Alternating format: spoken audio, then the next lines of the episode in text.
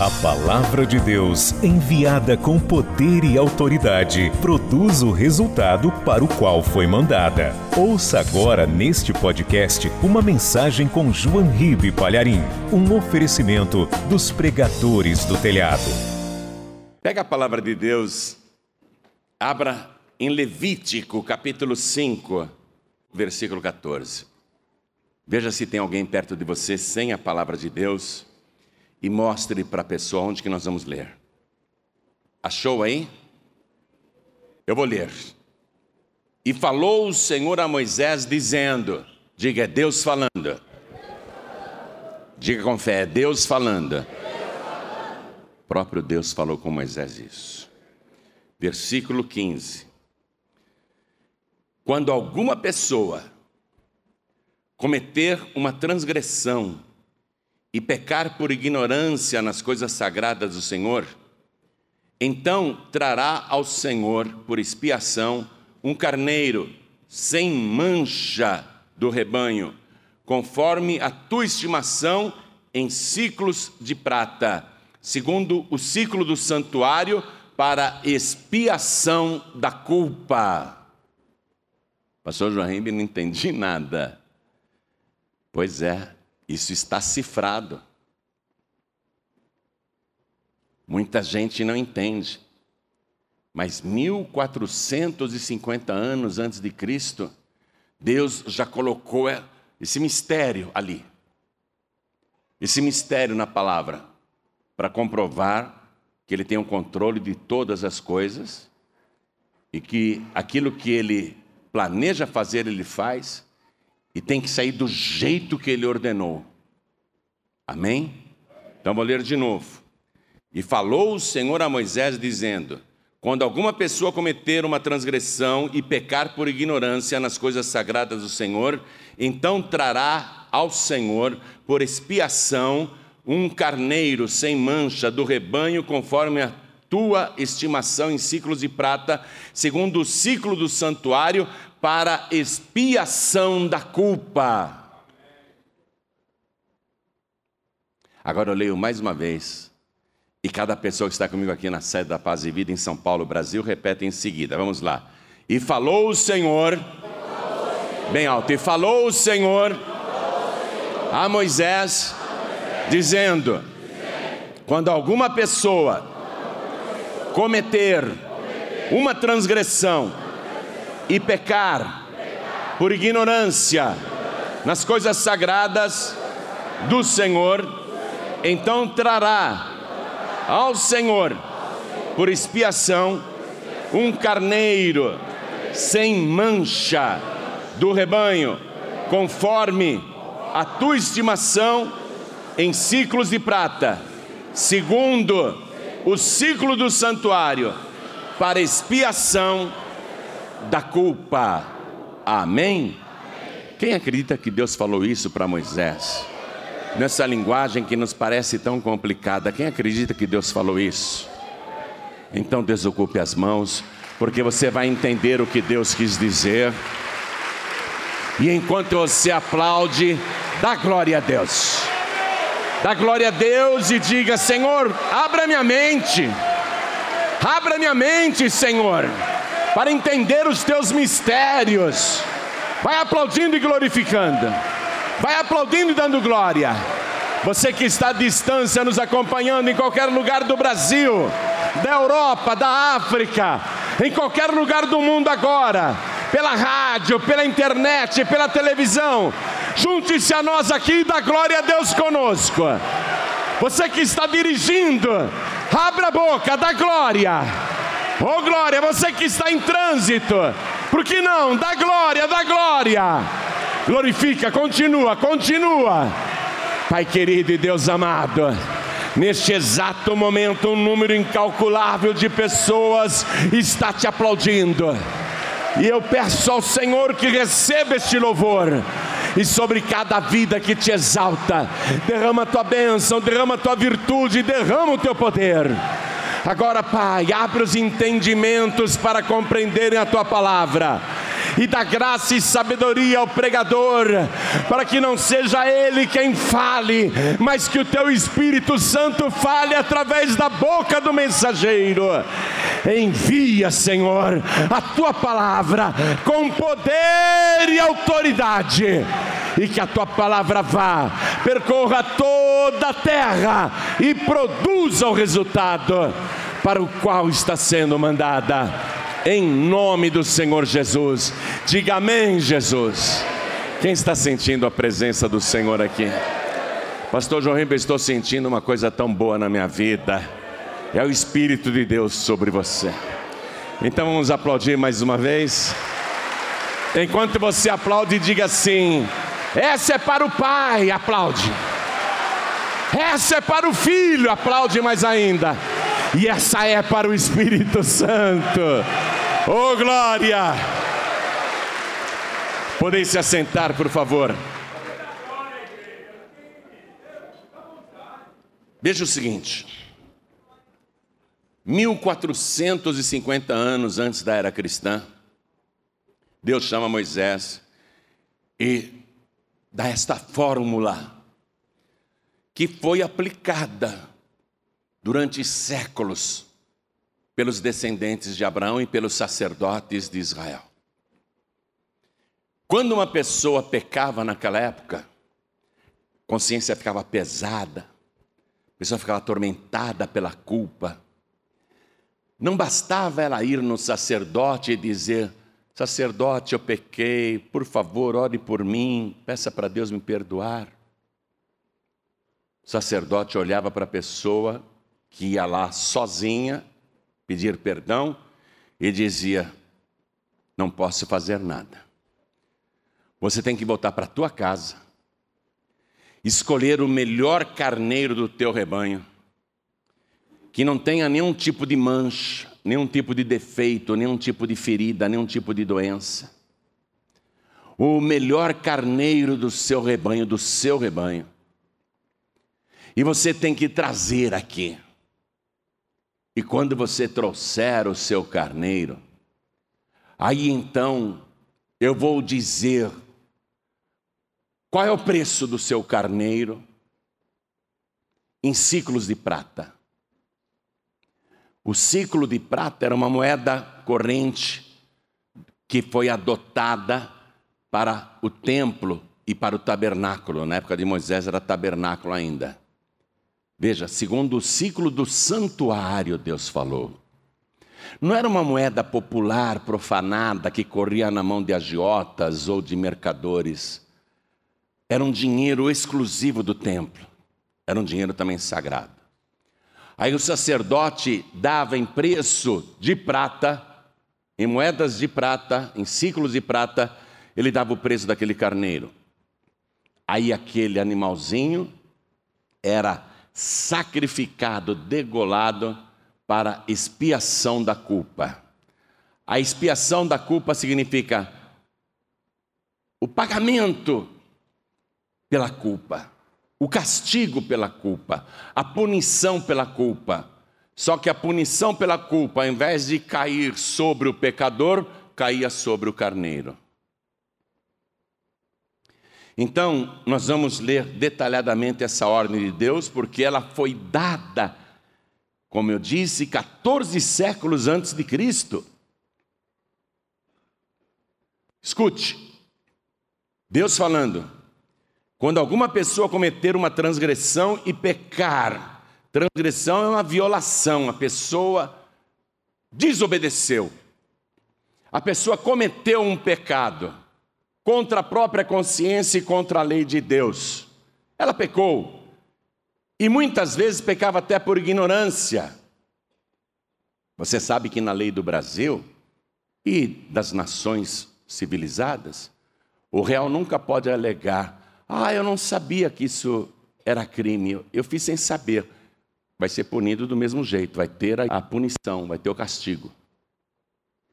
Mas aqui Deus está dizendo: a pessoa pecou, transgrediu por ignorância, pecou da mesma maneira. No mundo espiritual, ela está condenada igualmente. Mas eu não sabia. Eu não sabia que, por exemplo, adorar ídolos ou me ajoelhar na frente de uma imagem é uma grave transgressão. Está lá no primeiro mandamento de Deus. Eu não sabia, porque eu fui ensinado. Na minha casa tinha ídolos, tinha imagens. A minha avó acendia vela para as imagens, o meu avô, minha mãe, minha família. Isso vem a gerações. Eu não sabia que isso é uma grave violação da ordem de Deus que disse: Não farás para ti imagem alguma de escultura, nem semelhante ao que existe em cima no céu, ou na terra, ou nas águas debaixo da terra. Não te inclinarás diante delas e nem a servirás, porque eu, o Senhor teu Deus, sou Deus zeloso, que visito a maldade dos pais nos filhos até a terceira e quarta geração daqueles que me aborrecem, e faço misericórdia aos milhares, aos que me amam e guardam a minha palavra.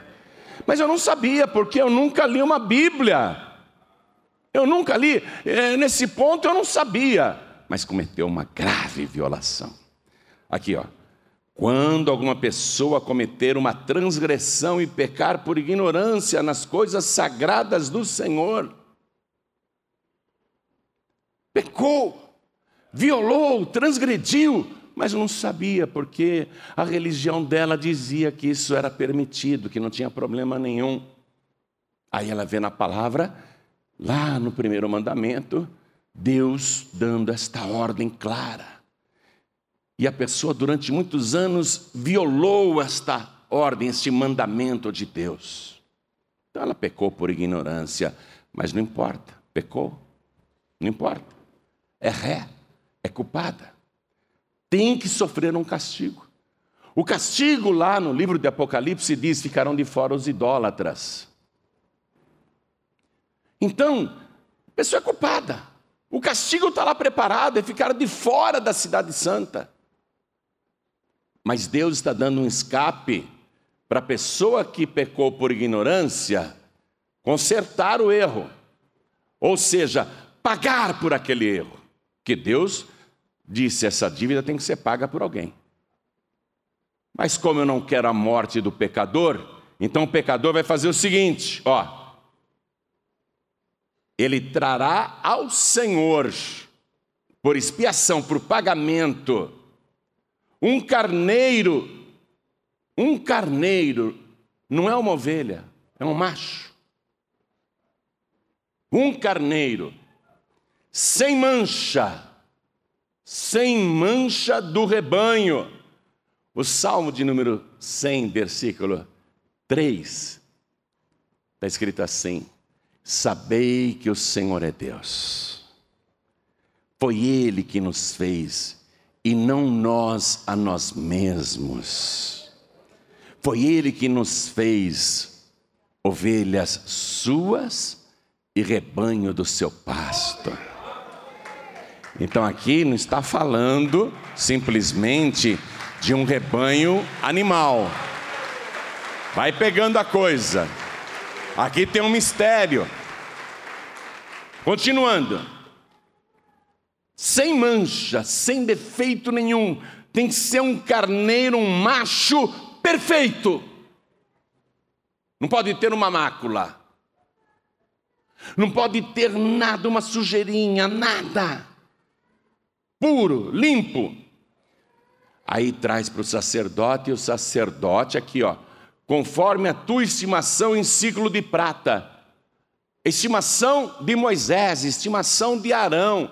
Era o Arão, o irmão de Moisés, ou o próprio Moisés, que tinha que olhar para o carneiro macho trazido, ver se era perfeito, limpo, se era realmente imaculado, e aí estipular o preço em ciclos de prata.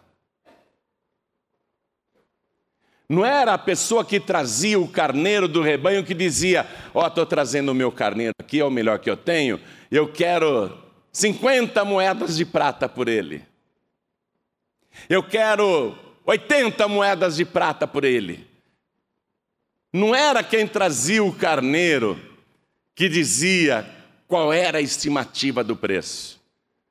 Era o sacerdote que tinha que olhar e dizer tantas moedas de prata. Mas não de prata que corria lá fora no mundo, Continuando aqui a leitura, ó. Segundo o ciclo do santuário, tinha que ser a moeda de prata exclusiva do santuário. Eu fico impressionado com o que está escrito aqui. Para a expiação da culpa. Então vamos começar a entrar na revelação desse mistério de Deus. Pecar, todo mundo peca, propositadamente ou por ignorância, mas de qualquer maneira tem que fazer expiação daquela culpa, tem que pagar, o castigo já está preparado. Pecou contra as coisas sagradas do Senhor, ó, contra as coisas sagradas do Senhor.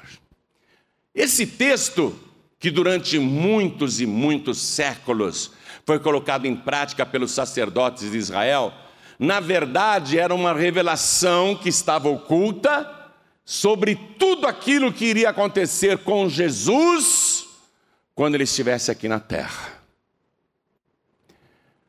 Jesus, ao ser gerado pelo Espírito Santo, está escrito lá no Evangelho de Lucas, capítulo 1, versículo 35, que o anjo disse assim para a Virgem Maria: Descerá sobre ti a virtude do Espírito Santo, pelo que o santo que há de nascer de ti será chamado de o Filho de Deus. Pecar contra o santo, o santo dos santos, o mais sagrado de Deus, pecar contra o céu, pecar contra ele. Isso foi o anjo Gabriel que disse, né? O anjo falou, antes dele nascer, já falou: Ele é o Santo de Deus. A gente lê lá, por exemplo, em Marcos capítulo 3, versículo 29, que quando Jesus ia nos lugares, nas igrejas, ou mesmo andando em público, ou estando no meio de uma multidão, pessoas que possuíam espíritos imundos e demônios, os demônios ficavam apavorados. Lá está escrito que uma vez um demônio ergueu a voz, rosnando e gritando bem alto, e ele dizia: O que viestes fazer aqui, Jesus? Viestes destruir-nos? Bem sei quem tu és, tu és o Santo de Deus. O anjo disse que ele é santo, e os demônios confirmam que ele é santo. O apóstolo Pedro e João, esses dois apóstolos, os apóstolos Pedro e João, foram os mais chegados de Jesus. Tanto que em alguns lugares e algumas ocasiões, Jesus não levou os doze discípulos. Ele pegava Pedro, Tiago e João. O Tiago morreu à espada logo no início da igreja cristã, mas Pedro e João viveram bastante para contar da convivência deles com Jesus Cristo. Por exemplo, o, o Pedro, na sua carta, primeira carta, capítulo 1, versículo 15, ele diz assim: Segundo é santo aquele que vos chamou, sede vós também santos em toda a vossa maneira de viver. Então, uma pessoa que conviveu com Jesus 24 horas durante três anos, está dando testemunho, ele é santo realmente. Ele nunca pecou. Eu convivi com ele. Pedro diz no versículo 20 da mesma carta, ele fala assim: ele escreveu assim: sabendo que não foi com coisas corruptíveis como a prata e o ouro que fostes resgatados da vossa vã maneira de viver que por tradição recebestes dos vossos pais mas fostes resgatados pelo sangue de Jesus, como sangue de um cordeiro puro, santo e imaculado. Pedro dizendo: Ele é santo, convivi com ele, um cordeiro santo, um carneiro santo. Puro, sagrado, sublime. E João, que foi o primeiro a seguir Jesus e o único que acompanhou Jesus até a cruz, e também o apóstolo que mais viveu entre todos, ele escreveu assim na sua primeira carta, capítulo 2, versículo 20: Esse que foi amigo de Jesus viveu muito. O mais chegado, o mais próximo, que acompanhou todas aquelas torturas, provocações, ofensas. Ele escreveu assim: Vós tendes a unção do Santo e sabeis todas as coisas. Então nós temos o testemunho do anjo Gabriel, nós temos o testemunho dos demônios, nós temos o testemunho dos dois amigos mais chegados de Jesus. E todos, todos, até quem não gostava de Jesus, até quem traiu Jesus, como Judas Iscariotes, Judas, cheio de remorso, foi lá e disse: Eu pequei traindo sangue inocente. Até Pilatos, que não tinha nada a ver com a palavra de Deus, Pilatos disse: Eu examinei este homem, não vejo nele mal algum, culpa alguma. Até o ladrão que estava morrendo do lado direito da cruz, disse para o seu companheiro: Nós estamos aqui porque merecemos, mas este nenhum mal fez todo o céu, toda a terra, todos os seres humanos da época dizem a mesma coisa: Ele é santo, Ele é santo, Ele é santo, Ele é santo. Eu não gosto dele, eu sou um demônio, mas Ele é santo. Eu sou um anjo poderoso e Ele é santo. Eu sou amigo dele e Ele é santo. Eu não tenho nada a ver com Ele, mas eu vejo, Ele é santo. Eu sou um criminoso, mas eu vejo, Ele é santo.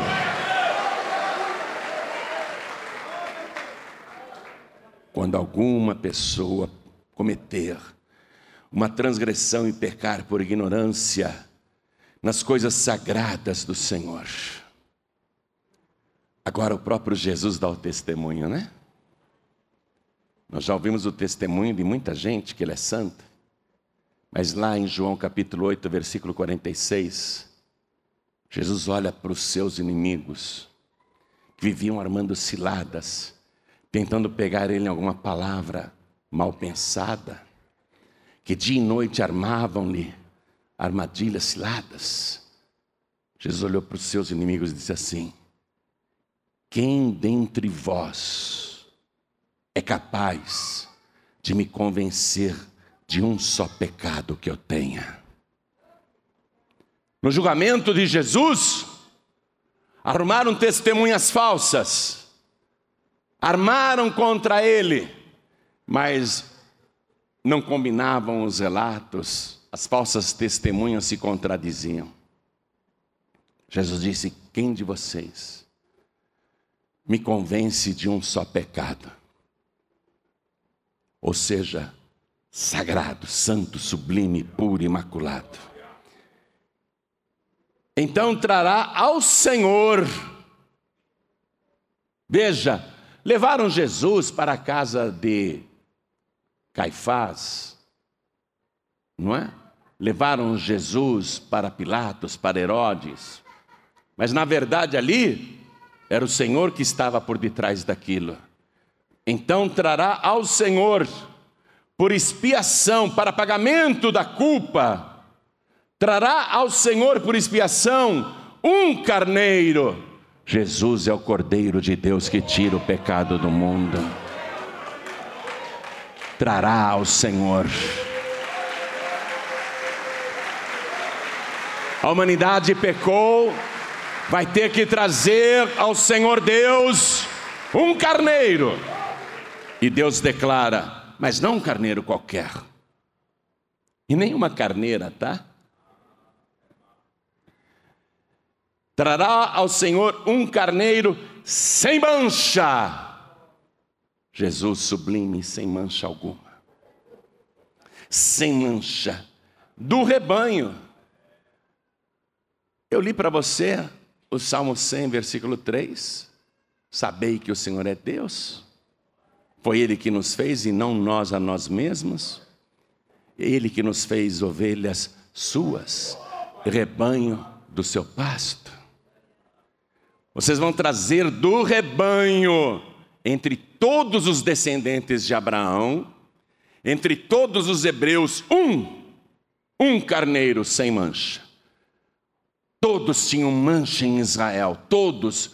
Podiam ser fariseus, podiam ser saduceus, podiam ser zelotes, podiam ser herodianos, podiam ser fanáticos, podiam até ser discípulos de Jesus, mas todos tinham mancha. Todos, nenhum deles servia. Entre todos do rebanho de Deus, somente um não tinha mancha: Jesus, o único sem pecado, sem mancha alguma, o único do rebanho sem mancha. E tinha que levar para o sacerdote. E o sacerdote é que ia fazer a estimação em ciclos de prata. Amados, isso eu faço questão de ler para você no Evangelho de Mateus, capítulo 26, versículo 14. Vai lá. Mateus 26, versículo 14. Judas resolveu entregar Jesus, mas queria lucrar com isso. Diz assim: então um dos doze, chamado Judas Iscariotes, foi ter com os principais dos sacerdotes, a elite do sinédrio o sacerdote máximo lá, que liderava um grupo. E Judas disse: Que me quereis dar, e eu vou-lo entregarei? Judas não está dizendo, ó, se vocês me derem 10 moedas de prata, 20 moedas de prata, 30 moedas de prata, 50 moedas de prata. Judas não está propondo preço algum. Ele diz: o que vocês estimam que vocês querem me dar. Aqui, ó. Que me quereis dar? Os sacerdotes é que vão fazer a estimativa. Que me quereis dar e eu vou lhe entregarei? E os sacerdotes lhe pesaram 30 moedas de prata. De onde eram essas moedas de prata? Do santuário. Não era a moeda lá da esplanada do templo onde tinham os cambistas. Eram moedas do santuário, ciclos de prata do santuário. Ó, e eles lhe pesaram, eles avaliaram, eles estimaram que aquele carneiro, aquele Jesus, valia 30 moedas de prata, cumprindo a palavra que eu li para você em Levítico capítulo 5, a partir do versículo 14. 30 moedas de prata de ciclos do santuário. E desde então Judas Iscariotes buscava oportunidade para o entregar. Tinha que entregar. Judas tinha que entregar o carneiro, o pecador. Está pegando? Está entendendo a revelação? É para o entregar. Mas entregar para quê? Entregar ao Senhor Primeiro lá aos sacerdotes, mas depois aquele carneiro seria sacrificado. No fundo, no fundo, estava sendo entregue ao Senhor. Entregue ao Senhor para quê? Para expiação de todos os nossos pecados, para pagamento da nossa pena para livramento da nossa culpa, para extinção do nosso castigo. Judas sabia disso? Não. Judas sabia que estava entregando Jesus para expiação da nossa culpa? Não. Os sacerdotes lá do templo sabiam disso? Não. O único que sabia era Deus para expiação da culpa. E para terminar a palavra, volte lá comigo em Levítico capítulo 5, estou no finalzinho do versículo 15.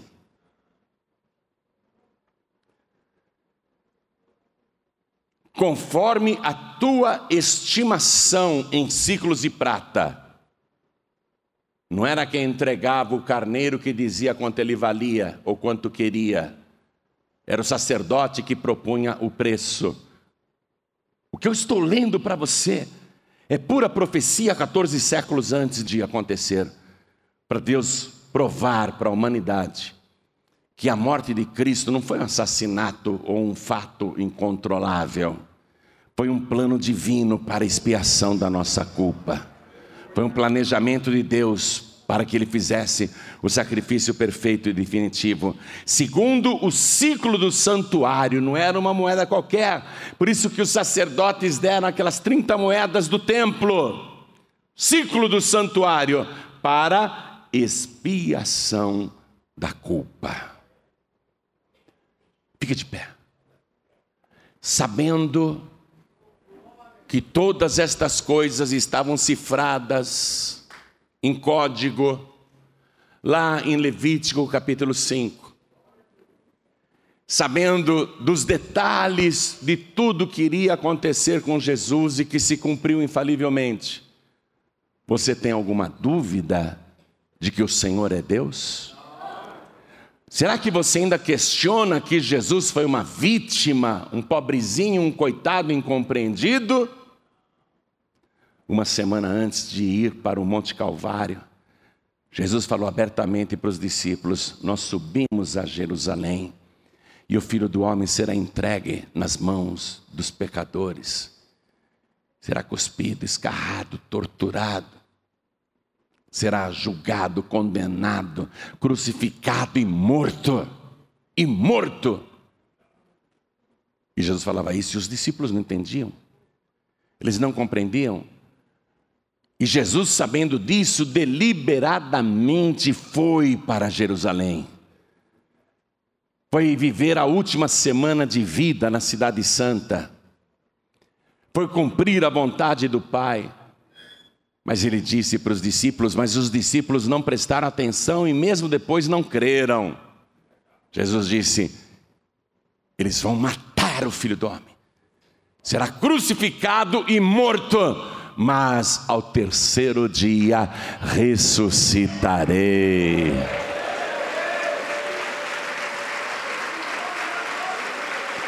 Você tem alguma dúvida do poder que ele tem para fazer as coisas acontecerem do jeito que ele determina? Hoje, você está recebendo esta palavra. Você já pecou muito por ignorância, fala sério. Mas não importa. Se eu vou para os Estados Unidos, não conheço a lei de lá, não conheço o Código Penal americano, não conheço o Código Civil americano. Aí eu faço uma coisa que lá é contra a lei, mas eu não sabia. Eu vou dizer para eles: ah, desculpa, eu sou brasileiro. Eu não conheço as leis aqui da América. Eu não sabia que, que o juiz vai fazer? Está preso. Vai ter que pagar a pena. Mas eu não sabia. Não importa. E aqui no Brasil a mesma coisa. Qualquer brasileiro, qualquer cidadão aqui que fizer algo contra a lei, mesmo não sabendo que é um delito, que é uma violação, se for apanhado, terá que cumprir a pena. Você já cometeu muitos pecados por ignorância. Muitos. Muitos. Mas isso não te absolve. Isso não te exime. Isso não alivia a tua culpa. Você alegar para Deus, eu não sabia que não podia me ajoelhar na frente de um ídolo, ficar conversando com uma imagem. Eu não sabia que era proibido carregar um padroeiro no pescoço, na pulseira, tatuar na pele. Eu não sabia que isso era uma violação. Tatuei o São Jorge aqui. sai, São Jorge, sai, São Jorge. Fiz a tatuagem por ignorância. Olha, nem operação plástica vai remover essa tatuagem, esse pecado de você, mas o sangue de Jesus te purifica de todo o pecado. O sangue de Jesus remove todo o pecado. O sangue de Jesus remove toda a culpa.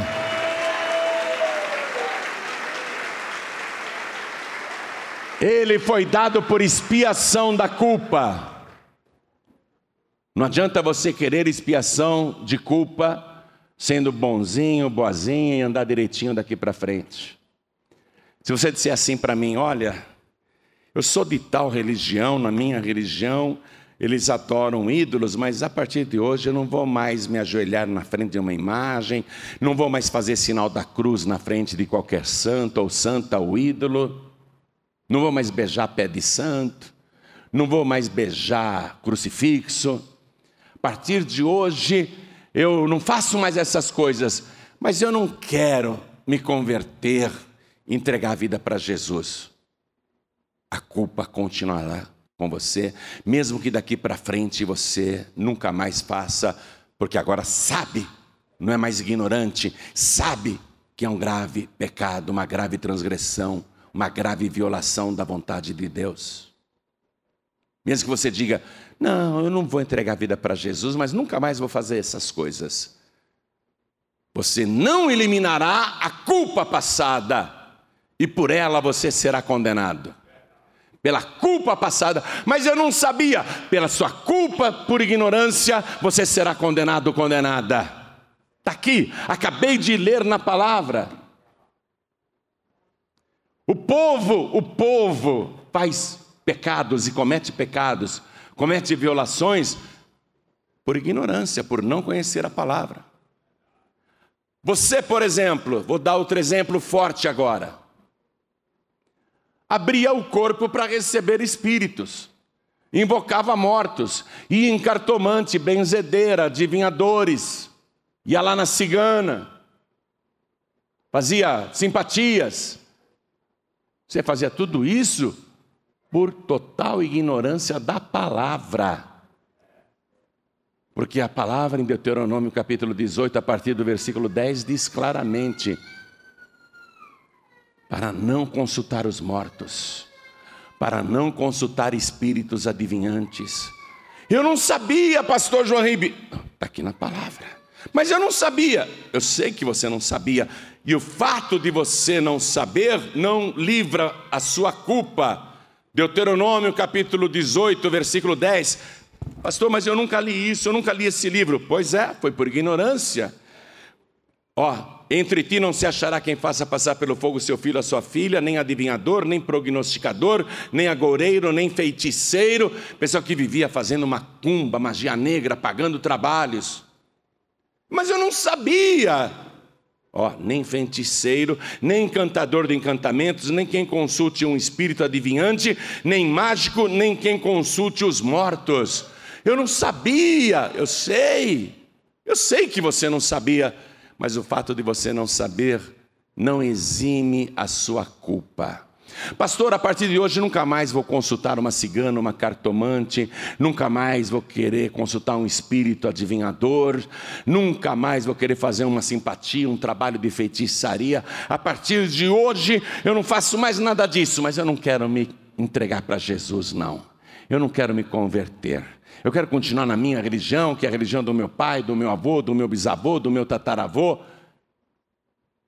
Mesmo que a partir de hoje você não faça mais nada contra a vontade de Deus, porque agora conhece a palavra, isso não apagará o teu passado.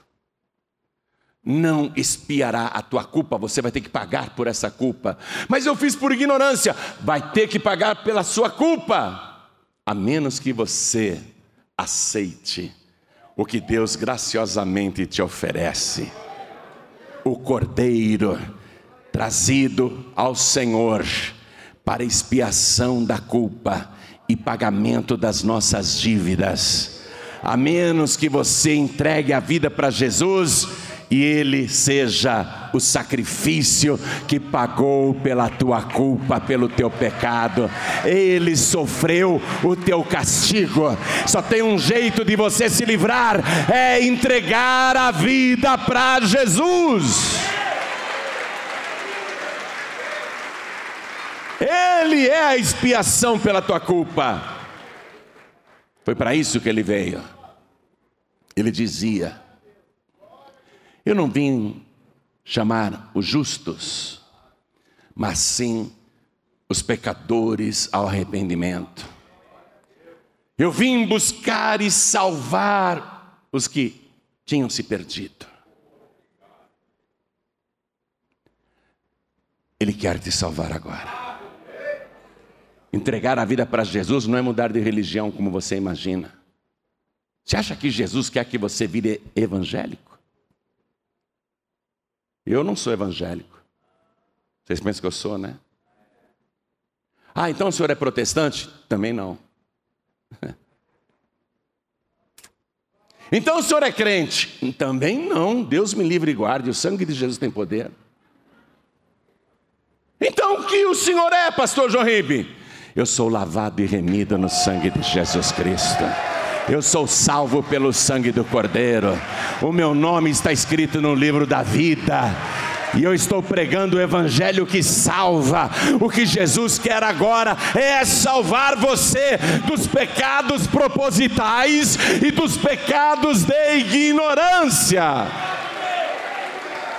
Ele é a expiação de todos os pecados. E aí?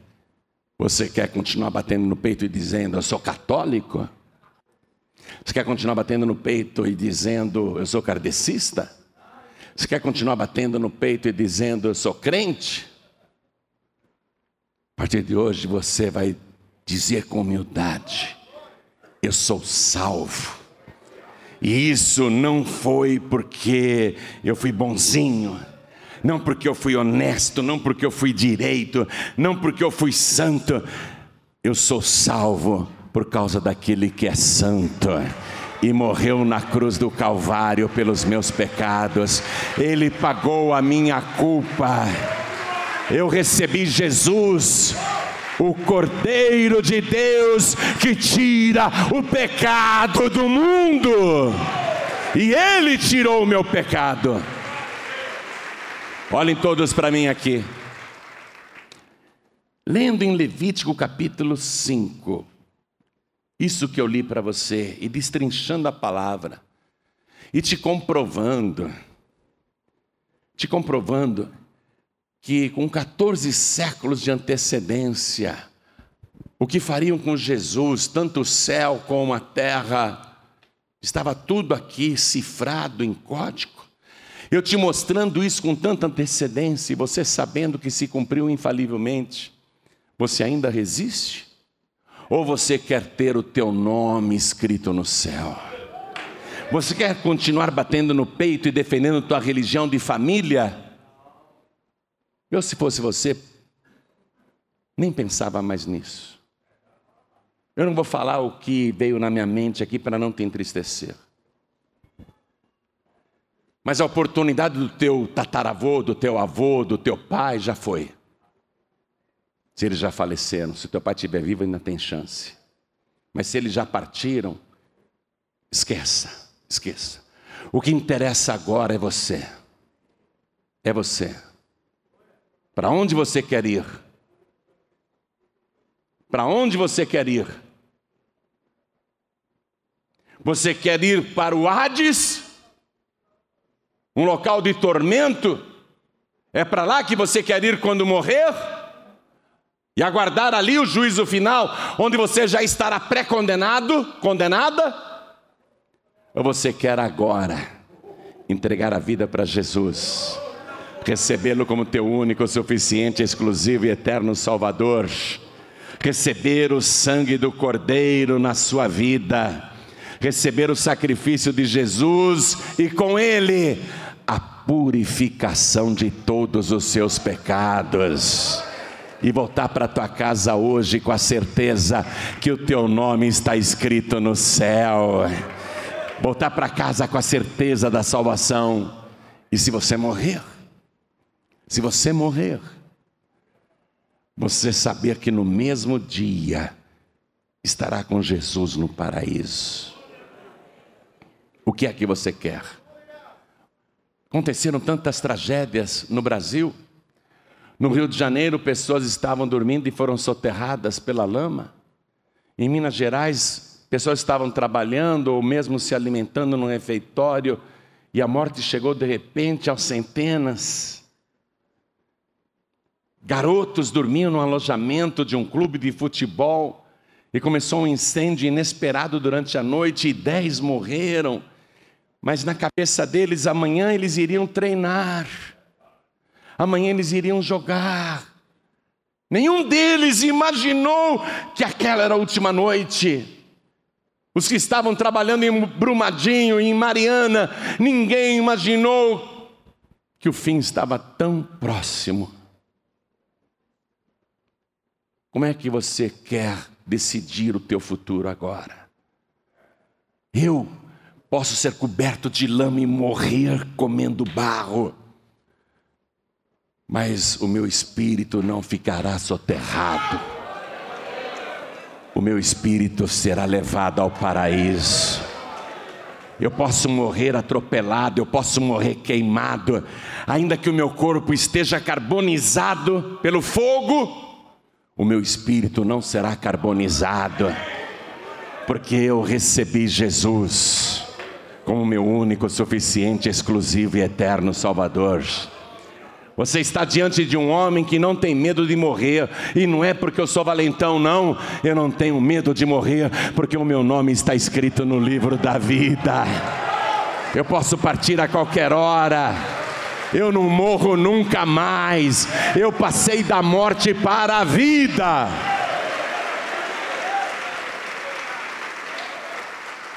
Mas eu tenho essa certeza por quê? Porque eu sou bonzinho? Não, eu fui uma peste.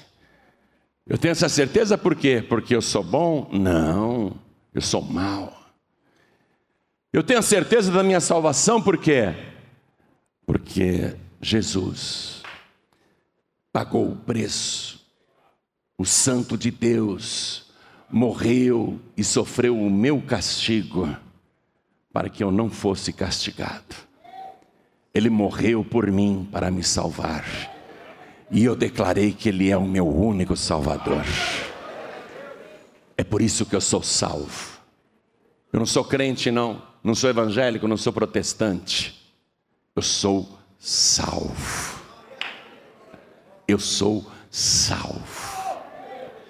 E isso ninguém pode tirar de mim, porque eu descobri que Ele é o único Salvador. Ninguém pode tirar isso de mim. Eu não tenho outro Salvador, Ele é o meu único Salvador.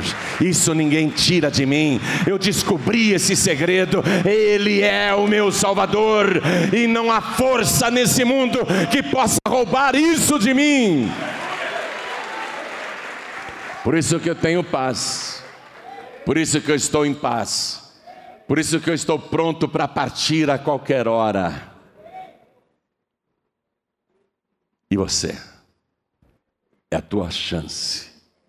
É a tua chance. Olha bem para mim. Olha bem para mim. É a tua chance agora. É a tua chance. Não adianta você vir sozinho aqui na frente, não, querendo pedir perdão. Você tem que trazer com você o carneiro de Deus que tira o pecado do mundo. Não adianta você vir sozinho, ah, Deus me perdoa. Não, você tem que vir aqui na frente com Jesus. Deus só vai te receber e te perdoar se você vier aqui com Jesus. E aí, por causa do sangue de Jesus, todo o teu passado será apagado. Escute.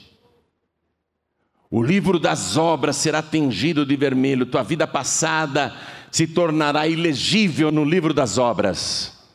Ninguém poderá mais te acusar pelo teu passado, porque a partir de hoje o teu nome será escrito no livro da vida e você vai começar uma nova história, sem culpa nenhuma, sem condenação nenhuma então eu pergunto: quem aqui quer receber Jesus? Como único, suficiente, exclusivo e eterno Salvador, ergue a mão direita bem alta, ergue bem alta a tua mão, não tenha vergonha, não, vem aqui para frente, trazendo com você o Cordeiro. Você vai dizer para Deus: Me receba, meu Deus, eu estou trazendo Jesus comigo.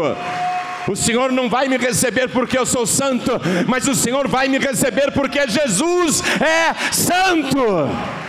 Vamos aplaudir ao Senhor Jesus por cada vida que está chegando. Venha, Deus vai te receber não porque você merece, mas porque Jesus morreu por você. Vem aqui para frente, vem correndo e vamos aplaudir mais, igreja. Vamos aplaudir mais, está chegando mais. Não fique no seu lugar. O Espírito Santo está te chamando, então venha. Venha. Ninguém está te chamando para mudar de religião. Eu estou te chamando para você ser salvo. Eu estou te chamando para você ser salva. Vamos aplaudir ao Senhor Jesus. Quero chamar os filhos pródigos também. Filho pródigo, filha pródiga, e todos que estão sem igreja, saiam dos seus lugares e venham para cá, porque Jesus está voltando. Não retarde mais a tua volta porque Jesus também não está retardando mais a volta dele. Venha correndo, filho pródigo. Venha correndo, filha pródiga. Todos que estão sem igreja, vem aqui para frente e vamos aplaudir mais ao nome de Jesus. Tá vindo mais. Tá vindo mais. Tá vindo mais. Venha. Glória a Deus, está vindo mais. Está vindo mais. Que coisa linda. Que coisa maravilhosa. Vamos nos alegrar, igreja. Vamos aplaudir mais. E está vindo mais. E está vindo mais. E está vindo mais. Vamos aplaudir mais ainda. E eu quero chamar todos que estão fracos na fé. Pastor João Ribe, eu tenho pensado em desistir. Tenho pensado em não ir mais para qualquer igreja, ficar só em casa, cuidar da minha vida. Um dia Jesus virou para os discípulos e disse assim: Vocês também querem ir embora? Vocês também querem ir? Muita gente deixou Jesus. E foi por causa de um discurso de Santa Ceia. Quando ele disse: A minha carne verdadeiramente é comida e o meu sangue verdadeiramente é bebida. Quem come a minha carne e bebe o meu sangue nunca mais terá fome nem sede. E eu o ressuscitarei no último dia. Muita gente se escandalizou com essa pregação de Jesus e o abandonou Jesus disse para os discípulos: Vocês também querem ir embora? Jesus não obriga ninguém a ficar, viu? Fica à vontade. Eu já te mostrei quem é que salva. Ninguém é obrigado a ficar com ele. Você também quer ir embora? Você quer ir embora? Tem pensado em ir embora? Tem pensado em desistir? Alguns sim. Tem gente aqui que sim. Mas isso não é de Deus, não, isso é do diabo.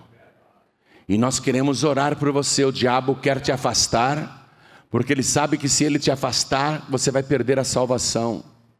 Mesmo fraco, mesmo fraca, mesmo arrebentado, arrebentada, mesmo apanhando muito, não desista. Vem aqui para frente que nós vamos orar por você. Vem para cá. Nós vamos orar e o sangue de Jesus, o Santo Jesus, vai te fortalecer. Ele vai te renovar. Você não vai desistir, não. Você não vai perder a salvação, não. Quero falar com você que está assistindo essa mensagem pela TV ou pelo youtube.com.br Ribe. Quer entregar a vida para Jesus? Quer voltar para Jesus? Se ajoelhe ao lado do teu televisor, se ajoelhe ao lado do teu computador. Você que está ouvindo à distância pela rádio e também pela internet, em qualquer lugar do mundo, quer entregar a vida para Jesus, se ajoelhe ao lado do teu rádio, se ajoelhe ao lado do teu computador. Você que está afastado, afastada, retorna para Jesus, porque Ele também está retornando. Retorne rápido para Jesus, porque Jesus também depressa virá. Você que está ouvindo à distância, está afastado, afastada, quer voltar para Jesus? Se ajoelhe aí ao lado do teu rádio, ao lado do teu computador.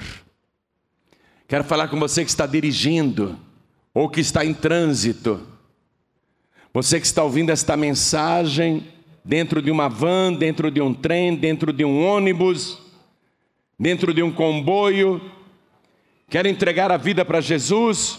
Eu sei que você não pode ajoelhar aí porque você está em trânsito, mas mande um sinal para o céu, coloque a mão direita sobre o teu coração, porque nós vamos orar. E vou pedir agora que quem puder se ajoelhar, se ajoelhe dos que vieram à frente aqui na sede da Paz e Vida em São Paulo, Brasil. A igreja continue de pé, por favor. Coloque a mão direita sobre o teu coração. Os que estão à distância também, coloque a mão direita sobre o coração. Cada pessoa que está se entregando para Jesus, cada pessoa que está voltando para Jesus, cada pessoa que estava fraca na fé, ore assim comigo, meu Deus e meu Pai. Diga com fé, meu Deus e meu Pai, a tua palavra é maravilhosa e me mostrou que muitos séculos antes de Cristo, o Senhor já tinha preparado o meu Salvador. O Senhor já falava dele por figuras, mas agora eu vejo claramente, é Ele que morreu no meu lugar para pagar, para expiar a minha culpa. Por isso, meu Deus, eu estou dizendo ao Senhor, e declaro para o céu ouvir, para o inferno escutar, para a igreja ouvir, que Jesus Cristo é o meu único, suficiente, exclusivo e eterno Salvador. Perdoa, Senhor, todos os meus pecados, apaga, Senhor, as minhas transgressões, registra o meu nome no livro da vida e me dê agora a certeza da minha salvação. E com esta oração, eu peço também o teu Espírito Santo, eu peço o Paráclitos para ficar ao meu lado e dentro de mim. Eu peço, Senhor, faça morada na minha vida e não me abandone não me deixe, não me desampare e me ajude, Senhor, a perseverar até o fim, porque eu não tenho outro bem, eu não tenho outro Senhor, eu não tenho outro Salvador além de ti, e só ti servirei todos os dias da minha vida para todos sempre. Amém. Você acabou de receber as boas novas do Evangelho através de João Ribe Palharim, um oferecimento dos pregadores do telhado. Participe da reunião de Paz e Vida. Para informações, acesse pazevida.org.br. Paz e Vida, lugar de gente feliz e ungida.